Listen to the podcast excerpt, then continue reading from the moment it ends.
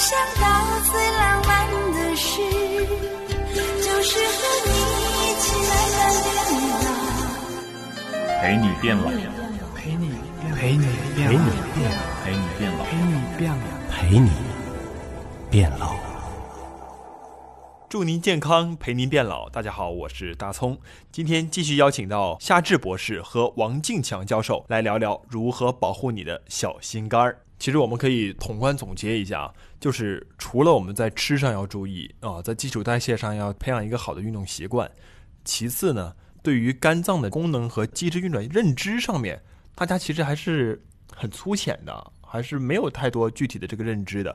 那如果是我们了解了这些知识以后，再来去做这种肝脏的保养和肝功能的定期的观察，我们应该去做一些什么样的检查检测，能够实时观测到我们这个肝功能的运转情况呢？就是我们现在就是可以测的，在国内都有那种体脂仪哈，可以测出来你的那个脂肪率、你的那个内脏脂肪比例和你的肌肉率和你的身体年龄。我觉得这是一个非常重要的。另外的话，可以测你的抗氧化值，这个可以有两种方法，一种就是抽血去测那个血液里头的这个胡萝卜素的含量，另外现在就是光子扫描仪，它测我们皮下胡萝卜素的含量。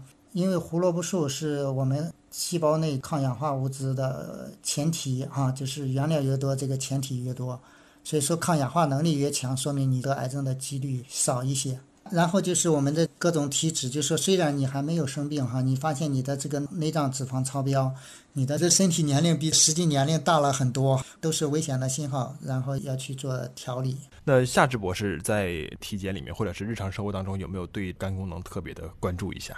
我们可能平时人在单位体检当中比较接触比较多一个 BMI 嘛，就是体脂率啊，就是说人嗯你的肥胖程度大概是一个简单的测量标准。嗯，因为每年我记得体检的项目也很多，一个肝功，对，肝功能这也是一个基础体检必备的一个项目，它可能也是进行抽血嘛，然后看一些化学物质的成分，像什么一些酶的指标的高低，来判断你整体的一个身体的状态。所以夏日博士一般来说是通过这两个来关注和观测自己的这个对，我。觉得平时就都是通过单位的一些体检吧。当然，我们在此要慢慢提倡，就是人的话，如果除了单位的定期体检以外，哈，根据不同的年龄、不同的生活状态以及自己的身体的状态，哎要定期有额外的一些有针对性的、专门的一些体检的项目，可能会更加适合一些。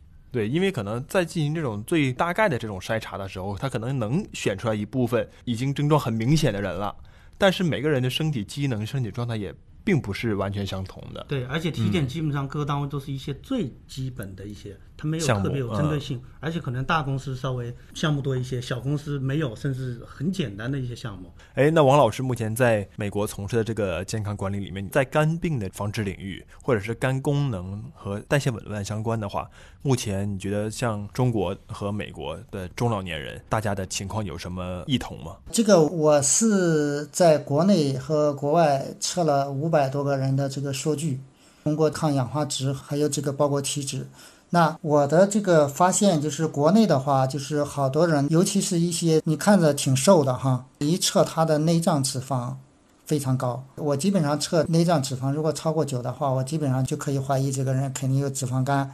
我就问他，我说你有脂肪肝吗？那或多或少的就是轻度啊、中度啊都会有的。体型不能作为判断标准。其实现在就是像 BMI 的话，这个不能完全来去判断。相同的 BMI，不同的肌肉率和这个就是脂肪率的话，它这个人的差别蛮大的，尤其是内脏脂肪。我看到国内的话，内脏脂肪偏高；老外的话偏重于这个皮下脂肪，都长在肚子、屁股啊，是吗？这可能就是不同的饮食啊，还有他的生活习性，也有可能有一定的遗传因素哈。我们的抗氧化值的话，普遍的偏低，就是说五万算及格的话，国内的话，这个真正及格的话也就百分之五。大部分人的话都是两万、三万，甚至还有一万多的。你想想这些人的话，他不管控的话，可能五年、十年。那就是一个隐形的肿瘤的群体。为什么说好多现在发现国内好多这个癌症这个年轻化就在这里？好多年轻人的这抗氧化值都非常低啊，包括一些孩子啊，天天吃垃圾食品啊，这个抗氧化值都很低的。哇，那真的是一个很严峻的问题。对，这也是当时为什么说我从复旦辞职去做这个健康管理。我觉得做健康管理的话，因为我做这一年来也调理了一百多个人吧，我觉得这种社会效益、社会影响比我每年在复旦培养一两个硕博士生要大得多。科研的话，这个差我一个不差什么，这个在健康管理领域可能就不一样了哈，因为我觉得我们还是能从这个理念。从这个慢病发生发展的这个原理啊，中医西医治疗的弊端，用一些就是均衡营养能把它调理好，这个能讲得更清楚一些。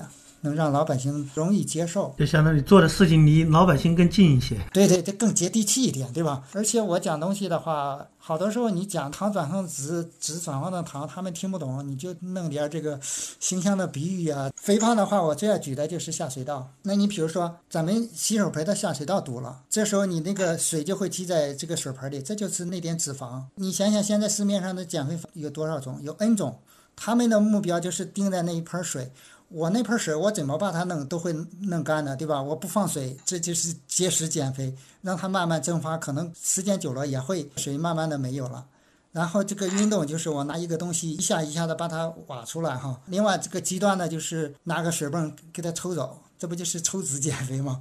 但是问题一点就是说，核心是这下水道堵了，你没有解决关键问题，那盆水没了，对吧？那你恢复正常的话，本科又来了。这也就是为什么这个市面上所有的减肥，他只关注了结果，没有关注原因。提高基础代谢率的这种减肥方法，就是我把下水道打通了。打通了下水道以后，你吃多少没关系啊，我这个吃的多，流的更快。那我们也希望王教授的这个健康理念能够普及到更多人。